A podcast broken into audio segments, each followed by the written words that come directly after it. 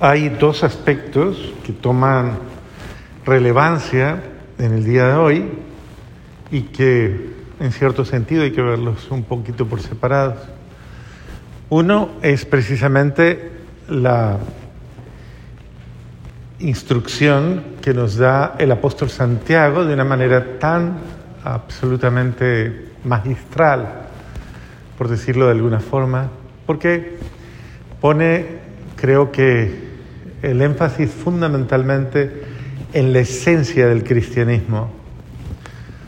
Eh, el apóstol Santiago básicamente como que hace un desmonte, desmonta todas esas falsas construcciones de, de una fe que no es fe, de una fe que es puro sentimentalismo, emocionalismo, ritualismo y todo ese tipo de cosas que desfiguran el cristianismo y que lo convierten en otra cosa, pero no en algo auténtico, no en algo real, en algo veraz. Y creo que ubica ubica mucho la, realidad porque básicamente confronta con, confronta con la verdad. O sea, eh, yo le he repetido muchísimas veces esas frases colombianas que a veces hay, ¿no? ¿Cómo es que dice? Obras son amores y no buenas razones. Entonces las obras, la obra, la obra es lo que se hace. Jesús lo dijo de otra manera, por sus frutas o por sus obras los conoceréis. Por sus obras los conoceréis, por sus hechos. Eso quiere decir que realmente si uno quiere mostrar quién es uno, si uno verdaderamente está en función de darse a conocer, pues la mejor forma de darse a conocer es lo que uno hace la forma en que yo procedo, como yo soy. No es sensato pensar que yo eh, tengo una forma de ser y otra forma de hacer diferente. Cuando una persona tiene una forma de ser y una forma de hacer diferente, en ese momento hay una especie de divorcio de la realidad con el ideal, con lo que... Entonces, eh, una persona que tal vez idealiza su manera de ser, yo quisiera, yo me siento que yo soy bueno, me siento que yo soy buena, me siento, porque la gente idealiza, eh, emocionalmente idealiza mucho la forma de ser, pero en la práctica hace cosas que dicen otra cosa de usted. Entonces usted dice que es una persona muy, muy, muy, muy, qué sé yo, muy respetuosa, muy delicada, muy, tal vez muy amable, pero tiene actitudes, actitudes que dicen, borran eso. Tiene actitudes con las que usted muestra otra cosa. Entonces, el obrar, casi podríamos decir, que revela más que, que todo lo demás. Hay otra gente que para salvaguardarse de la situación dice, es que se me salió, pero yo no soy así. Bueno, eh, realmente uno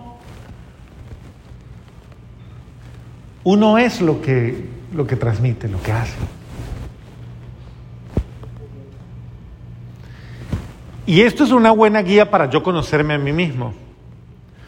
Porque si yo digo que soy, ah, que yo soy tan santa o yo soy tan santo, tan bueno, tan buena, tan, yo soy tan maravilloso y tan maravillosa, no sé usted cómo piensa a veces, ¿no?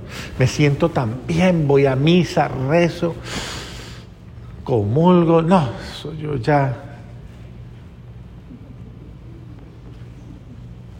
A lo mejor sí. No sé. Pero usted tiene un genio que no se lo aguanta nadie y que se le sale a toda hora. Tiene una forma de ser, un carácter, tiene unas actitudes tan bruscas, tiene unas expresiones tan feas, tiene unos juicios tan, a veces tan, y unas cosas tan, como, como tan, no sé, agresivas. Tiene y manifiesta unos sentimientos, tiene actitudes tan violentas y así sucesivamente que, oiga, usted es muy ciego, muy ciega o usted está engañado, pues. Correcto, usted no se da cuenta que lo que usted dice con la boca lo borra con todas sus acciones. Entonces piénselo, eso es lo que está diciendo el apóstol. Me parece maravilloso. Muéstrame qué.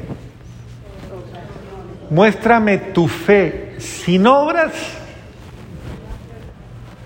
que yo por tus obras te mostraré mi fe. Una cosa es decir muchas cosas y otra cosa es hacerlas. Entonces, la palabra nos está confrontando y nos está diciendo, claro, si lo juntamos con el Evangelio, el Evangelio está claro al decirnos, el que quiera seguirme, entienda que le va a costar, le va a costar. Eso es lo que está diciendo Santiago. O sea, muestre una forma coherente, le va a costar. Pero dice Jesús, el que me quiera seguir, ¿qué tiene que hacer? No, no, no, lo primero. Niéguese a sí mismo. Tome su cruz y sígame.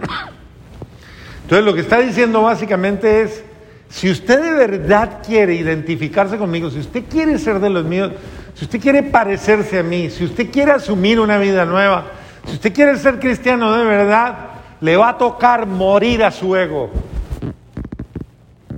a sus caprichos, a sus malas costumbres, a sus niñerías, a sus infantilismos, a sus terquedades, a... Bueno, bueno, esto no va para ninguno de ustedes porque ustedes no son así, bendito sea Dios.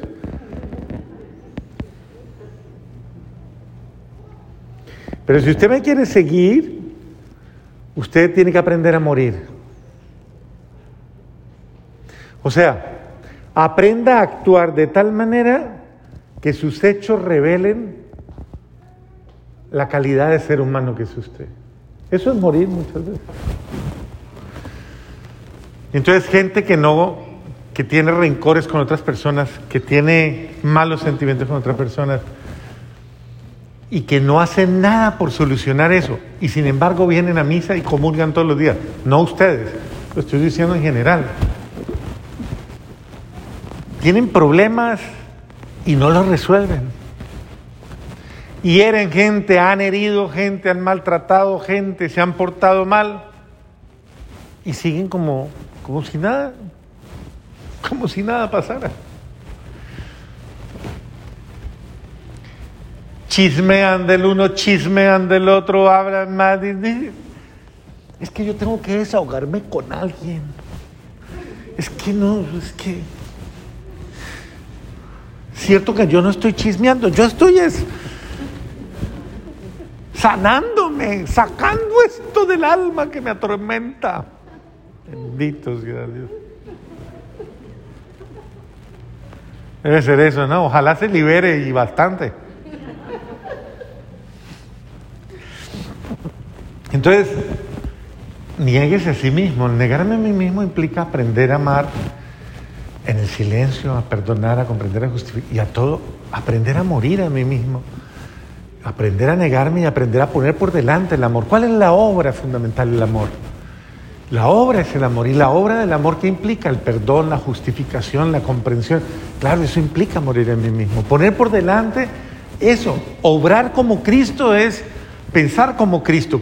¿Usted qué cree que Cristo piensa de usted?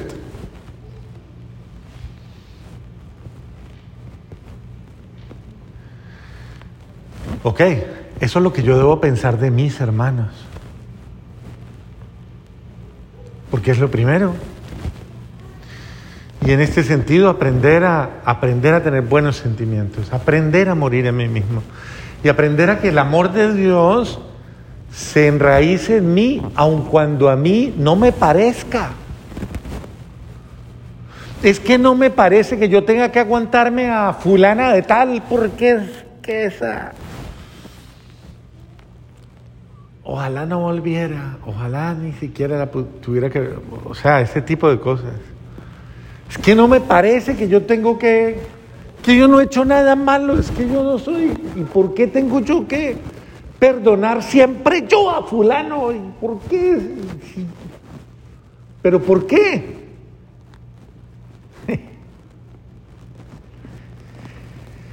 ¿A usted le pasa así? ¿A usted es el que siempre tiene, le toca eso muy duro? No sé. ¿Sí? Bendito sea Dios. Eh, si nosotros no entendemos el Evangelio, creo que nos estamos engañando al querer seguir una vida cristiana con la que yo no, en la que yo no quiero cambiar verdaderamente, en la que yo no quiero mejorar. Eso es lo que dice la palabra de Dios hoy. O sea, muestre que está cambiando por las acciones que está teniendo. Porque si no la gente se, se escandaliza y dice, y le dicen a usted en la casa, ¿para qué va a misa si no le sirve? Mejor que es en la casa. Y uno casi que anula algo tan sagrado, lo anula con acciones completamente incoherentes. Es decir, si yo tengo fe y salgo de misa con mucha fe, yo llego a mi casa a ser diferente. A ser diferente. No puede llegar el mismo mal geniado a la casa otra vez, la misma amarregada, el mismo conflictivo, el mismo peleón, la misma. ¿De dónde viene? De misa. Bendito sea Dios.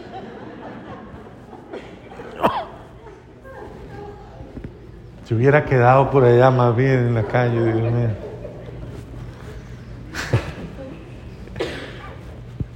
Yo creo que estamos llamados a, hacer algo diferente. Estamos llamados a cambiar y a tener una actitud diferente. Pero a cambiar en orden práctico, práctico. Que se le note que usted está haciendo acciones concretas de cambio, acciones decisivas de cambio en las que sus acciones revelan sus sentimientos más profundos. Sus acciones muestran verdaderamente sus convicciones y sus deseos de una vida nueva.